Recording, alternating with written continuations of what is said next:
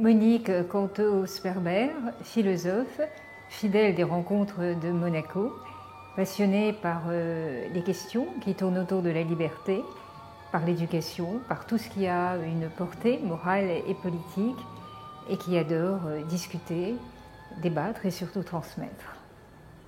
Bonjour, nous voilà donc à notre nouveau rendez-vous euh, sur la série Qu'est-ce qui nous arrive? Avec une invitée de choix aujourd'hui, euh, Monique Cantos-Perber, que je vous présente, qui a publié récemment euh, La fin des libertés, euh, ici, que je vous montre également. Voilà. Et aujourd'hui, nous allons tenter de parler d'abord de la refondation du libéralisme, comme l'indique le sous-titre du livre. Après avoir présenté notre invitée, donc Monique Cantos-Perber est chercheuse au CNRS, directrice de recherche au CNRS. Elle a eu un grand itinéraire. Elle a dirigé l'école normale supérieure. Elle a, fondé l'université Paris Sciences Lettres et dirigé. Et elle s'intéresse surtout à la philosophie euh, antique grecque essentiellement, euh, à la philosophie morale et à la philosophie politico-morale, euh, notamment les dernières recherches sur le libéralisme ou le libéralisme et la gauche du coup, ça m'amène à te, vous poser la première question. Est-ce que le libéralisme, dans la situation d'aujourd'hui, n'est pas en train de, non pas de s'écrouler, mais de devoir chercher des appuis pour ne point s'écrouler lui-même, étant donné qu'il y a aujourd'hui une très grande demande d'État créée par la situation économique? Alors ça, c'est une merveilleuse question, parce qu'elle reprend la raison pour laquelle j'ai écrit ce livre, d'une certaine manière. C'est-à-dire que le libéralisme euh, est né au XVIIe siècle. Ça a été un, vecteur d'émancipation de l'individu, de, de, pratiques de gouvernement ouvertes, responsables, délibératives. Mais en même temps, le libéralisme est très vulnérable face aux situations d'urgence, aux situations de crise où il faut décider très vite, prendre des décisions discrétionnaires. Parce que toutes les procédures du libéralisme, c'est-à-dire consultation, délibération, pluralisme, euh, la responsabilisation de l'individu, y compris la responsabilisation économique sans assistance de l'État, et puis bien d'autres choses sont difficilement compatibles avec des, situations de, ressources rares et de tensions extrêmes. Donc l'inspiration de ce livre, c'était celle-là justement. Ces situations vont être de plus en plus fréquentes. Les menaces terroristes, les menaces climatiques, j'évoque même les menaces épidémiques. Épidémiques. Or, euh, si le libéralisme veut survivre et ne pas être cet extraordinaire mouvement politique qui est, né au moment de la modernité et qui se termine dans, les postes lumière, il doit absolument se refonder, c'est-à-dire se doter des outils intellectuels, des outils de décision qui lui permettent d'affronter ces situations terribles où inévitablement la décision politique doit se concentrer, où inévitablement il faut que l'État prenne un rôle beaucoup plus important que celui que le libéralisme le lui laisse. Donc d'une certaine façon, ce qui s'est passé depuis, ce qui se passe depuis un an, c'est un extraordinaire révélateur à la fois de, des limites du libéralisme classique, mais aussi de son potentiel. Alors, voulez-vous que je développe euh, Non, mais je me posais la question de savoir est-ce que, est que le libéralisme a vraiment gagné sa, sa bataille contre l'État, contre l'étatisme? Alors, euh, à première vue, non. Si vous voulez, que ferions-nous euh, sans les, aides économiques que, que l'État a mobilisées? Qu'il a mobilisé parce que les marchés financiers permettent d'emprunter à un taux extrêmement bas. Et si les marchés permettent d'emprunter à un taux extrêmement bas, c'est bien parce que le monde financier est totalement ouvert et qu'il y a cette espèce de réactivité, de, mondialisation que le libéralisme a permise tout de même. Donc, euh, si on remonte un cran plus haut, on arrive, à, on met en évidence le rôle fondamental de la libéralisation de l'économie. Mais plus fondamentalement, euh, en effet, dans des crises de ce genre, il est absolument indispensable que l'État, qui a un rôle fondamental dans le libéralisme, qui doit assurer d'abord la, liberté de tous, hein, le libéralisme et la liberté pour tous, Qu'est-ce qui est le garant de la liberté pour tous? C'est l'État. Et la liberté, à mes yeux, en tout cas c'est la thèse de ce livre, elle ne se limite pas à la liberté d'entreprendre. Elle se limite aussi, elle, comprend également la liberté d'agir, d'avoir une véritable euh, agency, comme on dit en anglais, une capacité d'intervention dans la vie publique. Euh, j'étais toujours très attachée à, la, à cette extraordinaire expression de Carlo Rosselli, antifasciste italien euh, d'avant-guerre que vous connaissez bien, Robert, et qui disait, au fond, le libéralisme, ce qu'il a d'essentiel, c'est quand la liberté arrive dans la vie des gens les plus pauvres. C'est ça que le libéralisme ah, doit penser aujourd'hui, la liberté dans la vie des gens les plus pauvres. Donc, en effet, euh, l'État euh, avait une place pour agir, une place que le libéralisme doit penser, et doit penser avec d'autant plus de sérieux que ça va arriver de plus en plus souvent dans le monde d'aujourd'hui. Mais d'un autre côté, regardez la situation actuelle. L'État français, qui d'une certaine manière est une caricature, et sans être trop critique, a réagi selon euh, les pires réflexes de l'étatisation. Réquisition des ressources, distribution autoritaire, euh, disqualification des acteurs privés, que ce soit les médecins généralistes ou que ce soit euh, les présidents, enfin, ou même disqualification des corps intermédiaires, que les, collectivités territoriales qui ont eu très très peu de marge de décision dans toute la crise. Quel est le verdict que l'on peut en tirer aujourd'hui? Quand même celui d'une relative inefficacité. Qu'a-t-on constaté? Le Parlement a été complètement laissé de côté. Les libertés ont été euh, temporairement supprimées. C'était peut-être nécessaire, mais la manière dont les décisions de restriction de liberté ont été prises n'était pas du tout optimale. Est-ce que les citoyens ont été associés? Non. Est-ce que le corps hospitalier, les médecins ont été associés à la décision? Pas véritablement. Le conseil scientifique a servi de caution et n'a pas véritablement influencé les décisions. Donc au contraire, je crois que la crise aujourd'hui révèle à la fois le rôle de l'État tel que le libéralisme doit le penser, mais elle a montré aujourd'hui toutes les imperfections d'un gouvernement étatique euh, pour la gestion de problèmes où la mobilisation des acteurs sociaux, des corps intermédiaires et des citoyens est beaucoup plus efficace. Regardez ce qui s'est passé pendant la, première phase de, l'épidémie au printemps. À un moment, les responsables hospitaliers ont repris le contrôle de la situation. Ils ont affecté des lits, ils ont décidé de transfert de malades et ça a été infiniment plus efficace. Je redirais que ce n'a pas été davantage le cas. Or, ça, c'est un aspect fondamental du libéralisme, la promotion du Parlement, des contre-pouvoirs, des citoyens, de tous les corps intermédiaires, pour enrichir la décision politique. Mais comment penser aujourd'hui une liberté des citoyens euh, traduite sous forme de droit d'intervention ou droit de participation lorsque euh, ce qui nous arrive euh, dépasse nos possibilités de changement ou nos capacités de changer les choses. Et on a assisté quand même à une très grande mensuétude des citoyens qui ont été prêts à renoncer à leur liberté. Est-ce que la liberté est-ce qu'on a renoncé à nos libertés ou est-ce qu'on a perdu vraiment un certain nombre de libertés aujourd'hui? La liberté, c'est quelque chose de contre nature, voyez-vous. Euh, la tendance naturelle, c'est la soumission. Donc la liberté, elle doit s'exercer, elle doit être constamment renforcée. Et en effet, on constate aujourd'hui, comme à d'autres périodes de l'histoire, une certaine passivité. On, a envie, comme le disait Tocqueville, d'ailleurs il a été le premier à analyser cela euh, dans la configuration moderne, Là, je ne parle pas de la liberté aristocratique euh, qui prévalait dans l'Ancien Régime, mais qui concernait qu'une partie de la population, bien évidemment. Mais la liberté démocratique gardait un sens vivace de la protestation, de la résistance euh, à l'abus du pouvoir d'État dans le monde démocratique, c'est très difficile et ça exige un exercice constant. Or, aujourd'hui, tout est fait, euh, en particulier dans les situations de crise et de menaces qui s'enchaînent les unes après les autres que nous vivons, tout est fait pour émousser ce sens de la liberté. Donc là où les citoyens peuvent avoir un rôle fondamental, c'est d'abord euh, dans la capacité de faire remonter des informations, ensuite d'exiger des délibérations. Je suis très frappée par le fait que lorsqu'une décision nous est euh, annoncée, en particulier pour ce qui a trait aux, restrictions de liberté,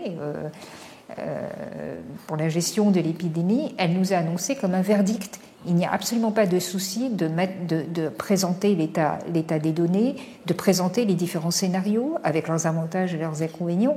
Bien sûr, cela exigerait de la pédagogie, cela exigerait du partage de raison, cela obligerait les pouvoirs politiques, d'une certaine manière, à se mettre au niveau de délibération des citoyens. Mais, quel, avantage pour le citoyen qui a l'impression, d'une certaine manière, d'être inclus dans, dans cette délibération? Donc ça, c'est un moyen qui est très facilement accessible. Et il y a d'autres moyens qui sont plus institutionnels, d'organiser des débats, des relais, des possibilités de faire remonter la, parole des citoyens, de faire remonter un certain nombre d'informations que, que, ni l'État central, ni même les représentants ne, ne, peuvent avoir, et surtout renforcer les rôles du Parlement, parce que le Parlement est représentant de tous les Français, il n'est pas représentant seulement des électeurs du pouvoir. Mais ce qui m'inquiète un petit peu, c'est le, c'est le pouvoir de faire. On peut interdire le pouvoir de faire, c'est imposer de ne pas faire. Mais le pouvoir de faire peut être aussi inhibé par des facteurs internes.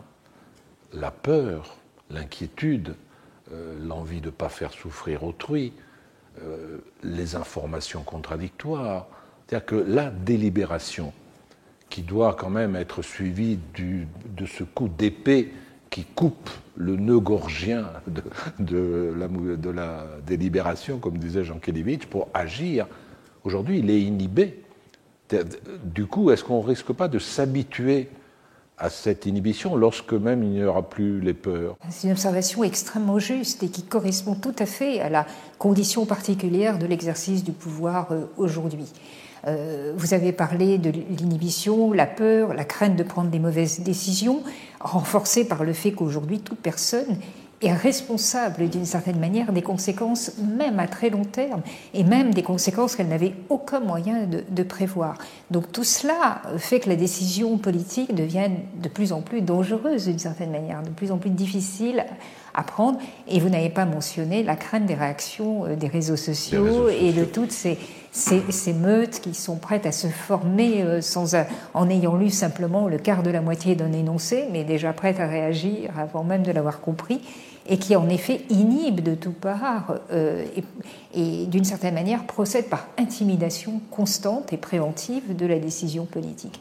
Alors que, que, doit, faire, que doit faire le, le gouvernant? D'abord, plus sa décision sera enrichie par les informations qui remontent des citoyens et du terrain, comme on dit aujourd'hui, plus elle, sera nourrie de délibération, d'intégration des points de vue euh, dissidents, plus elle sera résistante. Certains pensent que plus une décision est vite prise, sans consultation, plus elle impressionne les esprits. C'est une erreur, peut-être à court terme, mais à long terme, ce sont des décisions sans résistance qui ne peuvent pas répondre vraiment de leur raison. Donc face à cela, d'une certaine manière, la meilleure âme du, politique, c'est la modestie. Euh, montrer comment on délibère, montrer comment on décide, le faire partager avec les citoyens. La, période, la parole pardon, jupitérienne en politique, je décide, fiat, c'est ainsi, est une, parole qui, d'une certaine façon, est la seule qui soit véritablement menacée par, les, phénomènes que vous évoquez et qui, en effet, vous le remarquez très justement, caractérise la situation actuelle. Mais pour le gouvernant, il y a un danger immédiat lorsque la décision s'avère impossible, ou difficile du moins, dans la mesure où les informations qui feraient pencher pour l'un ou l'autre corne de l'alternative parfois s'équivalent. On l'a bien vu avec les conseils des médecins et les conseils des économistes, ce qui fait que celui qui est au milieu, qui doit trancher, ne tranche pas. Or, celui qui ne décide pas ne gouverne pas. Et je pense qu'il se passe la même chose au niveau de chaque citoyen. Aujourd'hui, nous sommes bombardés d'informations contradictoires, qui ne sont souvent pas des informations, qui sont des, conjectures, des, opinions au sens de Platon, si bien que nous nageons dans l'incertitude et nous nous réfugions dans des tribus qui n'exigent pas de décision, puisqu'elles pensent comme nous, et que donc nous allons de concert, on ne sait pas où. Donc ce qui est en danger dans, cette, euh, dans ce pouvoir d'agir rendu difficile, dans cette absence de décision, c'est la démocratie elle-même. Alors commençons par le politique. En effet, euh, politique, euh, comment décider quand il y a des, arguments équivalents, des informations comparables des deux côtés? Eh bien justement, euh, décider en ayant bien pris conscience de la nécessité qu'on aura éventuellement, s'il s'avère qu'on a, qu'on a pris la mauvaise décision, d'avoir déjà tous les scénarios alternatifs mobilisables mmh. très rapidement. Ça, c'est quelque chose qui aide beaucoup. Ça s'est fait en Angleterre, d'ailleurs. Boris Johnson était passé sur une ligne, bon, le Covid, on en a vu d'autres, on va s'arranger à l'anglaise, à, l'évidence au bout de deux semaines que ce n'était pas le cas, et il a à ce moment-là, vraiment parce que la démocratie anglaise a l'habitude de cette structure délibérative, mobilisé toutes les, tous les ressources, les arguments, et aujourd'hui, d'une certaine façon, on peut considérer, en dépit des réserves qu'on peut avoir pour la personnalité en question, qu'il partage vraiment les raisons avec les citoyens. C'est étonnant, quand il s'adresse au peuple, il explique tout, il dit qu'il a hésité, qu'il a pris cette décision, mais que tout est prêt éventuellement s'il s'avère que ce n'était pas la bonne. Et je trouve que c'est assez revigorant. Alors au niveau des citoyens, en effet, le même, le même type de problème se pose. Et, se pose d'autant plus que, au fond, tous les réseaux euh, et les circuits qui euh, garantissaient, qui légitimaient les informations sont affaiblis. Les universités, de plus en plus les journaux et les médias, puisque la majorité des personnes, surtout les plus jeunes, euh, s'informent aujourd'hui de ce qui se passe et prennent leurs informations des, réseaux sociaux, qui sont devenus des médias sociaux.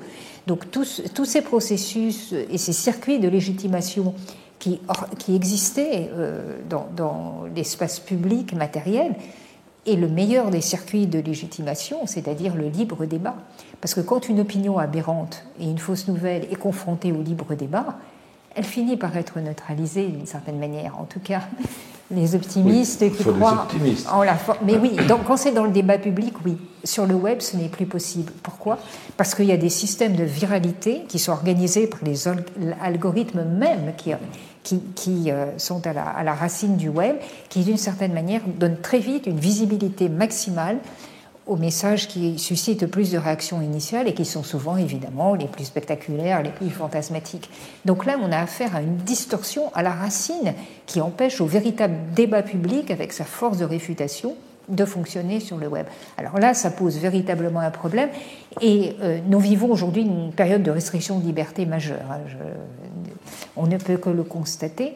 Mais je m'étonne qu'on ne s'interroge pas sur cette première liberté, qui est la liberté de toujours rencontrer son diable, c'est-à-dire son contradicteur. Sur le web, on ne rencontre pas son contradicteur. Tout est fait pour qu'on ne rencontre que ceux qui sont d'accord avec, euh, avec vous. Euh, certains peuvent le penser comme un confort, mais c'est en fait une terrible prison. Puisque c'est le règne, les pessimistes, eux, diraient que le savoir qui est nécessaire, les, les savoirs contradictoires qui sont nécessaires à la décision, aujourd'hui sont absolument vaincus par la multiplicité protéiforme des opinions, et je dis opinions pour être gentil, parce que des fois c'est vraiment des foutaises, des fadaises, des, fariboles, etc., ou, même chez les complotistes, des idées délibérément euh, inoculées dans le discours social pour le pourrir. Dans ce cas-là, est-ce que si on est vraiment pessimiste, on peut opter pour cette hypothèse-là, que va devenir euh, cet espace public euh, que Habermas euh, citait comme étant le lieu précisément d'où naît la démocratie? Bah, Il est à défendre comme un bien public, justement. Alors, qui va le défendre Mais comment L'État, vaut mieux pas compter sur lui, puisque d'une certaine manière, c'est un moyen de pouvoir, le contrôle du web. Hein. On voit que tous les États ont quand même une tendance naturelle à augmenter leur pouvoir. Regardez ce qui se passe en Chine ou dans les pays autoritaires. Ah donc ce n'est pas l'État, c'est pas l'État, c'est pas sa vocation de faire ça. Ce qui peut euh, jouer un rôle, euh, en revanche, fondamental, c'est euh, tout ce qui est de l'ordre de, évidemment, les institutions, les institutions de savoir et les institutions qui, qui qui cautionnent, qui légitiment ont un rôle fondamental à jouer, qu'il s'agisse des universités, qu'il s'agisse des institutions culturelles, qu'il s'agisse des médias, qu'il s'agisse de tous ces endroits où, d'une certaine manière, une véritable discussion est possible. Mais euh, à l'intérieur même du web, puisque c'est quand même là la source de, dangers majeurs, il y a des moyens d'agir. D'abord, euh, lutter pour une régulation des plateformes qui euh, n'amène pas les plateformes à supprimer la liberté d'expression. Pour ce qui me concerne, je ne suis pas favorable à la suppression des, comptes, puisque c'est faire preuve de censure préventive et ce n'est pas une bonne chose. Mais en revanche, faire en sorte que les algorithmes euh, euh, bloquent cette sorte de viralité, avec parfois l'impossibilité, pour certains messages, l'impossibilité de les retweeter, l'impossibilité de les relayer, avec des avertissements, et que l'internaute puisse faire son choix et prendre sa décision. Euh, et puis la multiplicité d'initiatives. Aujourd'hui, il, y a le hashtag Je suis là qui, dès, qui automatiquement euh, euh, identifie un, message douteux, envoie un contre-discours. Il y a un certain nombre d'initiatives qui sont prises pour, à l'intérieur même du web, organiser, une, lutter contre cette distorsion systématique de l'échange d'informations et obliger les internautes à régulièrement à, reprendre prendre le réflexe qui était autrefois euh, un réflexe pour notre génération, mais d'où ça vient, qui le dit, est-ce que c'est sérieux, est-ce que c'est est-ce que c'est un bobard, si je puis dire? Bref, tout ce qui permet la régulation des, discours. Et par ailleurs, je ne parle même pas du, de la principale régulation, mais ça va vous étonner pour la libérale que je suis. La meilleure régulation, c'est la concurrence. Parce que ça finit par éliminer euh, tout ce qui est déviant, tout ce qui est faux, tout ce qui ne marche pas, etc. On est mal parti pour la. Ben, il faudrait quand même. Alors, si l'État peut avoir un rôle, et surtout au niveau européen et les institutions internationales, c'est précisément créer cette concurrence. Parce que, aussi vertueux que soit le. Que, que, voudraient être les GAFA. Pour l'instant, ils sont en position de monopole, chacun dans leur secteur. Et c'est la pire chose qui puisse arriver. Et pour cela, les citoyens ont un rôle fondamental à jouer, ça va de soi, les autorités publiques aussi, mais également les, entreprises privées. Parce qu'après tout, si les GAFA prospèrent, c'est à cause de, des publicités.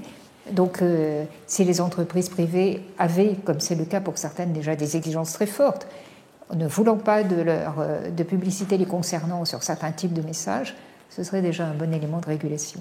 J'espère qu'il n'est pas trop tard.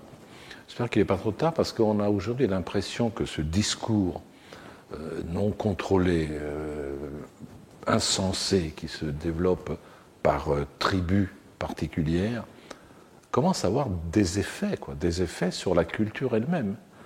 D'abord dans la destruction du langage, parce que la liberté d'expression, on parle toujours de liberté, on parle moins souvent d'expression. Or, faire euh, insulte à l'expression, c'est à terme toucher la liberté elle-même. On peut juste prendre l'exemple d'écrire en bon français, euh, écrire correctement. À force de ne pas écrire, c'est la pensée qui va être. Or, aujourd'hui, il me semble, et je fais allusion à un sondage qui vient de paraître sur euh, les croyances des lycéens, les opinions des lycéens, les opinions des lycéens sont totalement contraires, pas contraires, enfin diffèrent de celles du public plus adulte concernant par exemple la laïcité, où ils sont absolument euh, contre le blasphème, ils sont absolument contre les lois qui interdisent le port du voile, etc. C'est-à-dire, ils ont forgé eux-mêmes une opinion qui n'est pas issue d'un débat contradictoire mais de la fréquentation du semblable. Est-ce qu'il n'est pas trop tard? Il est trop tard euh, au sens où ce n'est plus naturel. Euh, les, que ce soit l'école ou la culture publique ne transmet pas spontanément ce type de, de, formation intérieure et de vigilance intérieure, mais en même temps, non, il n'est jamais trop tard. Il y a évidemment beaucoup, de, moyens de lutter contre, contre cela. Pour la laïcité, c'est tout à fait clair. En effet, la loi de 1905 est une loi de liberté, c'est-à-dire qu'elle protège les croyants. Elle ne fait pas de l'espace public un espace laïque. Toute personne peut se promener dans l'espace public avec un signe de sa religion. Bien évidemment, comme disait Aristide Briand, tout, individu peut se promener en soutane dans la rue, même un prêtre. Mais d'un autre côté, c'est une loi qui protège également l'incroyance, c'est-à-dire ce pour qui un blasphème, eh bien, ce n'est rien, ce n'est pas grave. Or, euh, les, seuls délits de langage et d'expression, comme, vous le rappelez, que sanctionne la loi, ce sont des délits d'expression. Tout le monde est d'accord, tout le monde étant d'accord sur le fait qu'il y a délit en matière de blasphème, eh les incroyants, ceux qui n'ont pas de religion, ne, font pas de ça un délit. Donc, euh, euh, si vous voulez, la, possibilité d'expliquer ça, euh, je crois, est toujours aussi forte. Maintenant, le problème, c'est que il y a des, des, des, dangers de deux côtés. Il y a un danger de ceux qui voudraient remettre la religion en quelque chose comme une croyance substantielle et qui euh, aurait sa place dans les institutions publiques, pas dans l'espace public, mais dans les institutions publiques comme l'école. Et puis il y a ceux aussi qui voudraient que euh, la religion disparaisse complètement du paysage commun. C'est-à-dire, euh, il y a des substantialistes, comme on dit, de la laïcité également.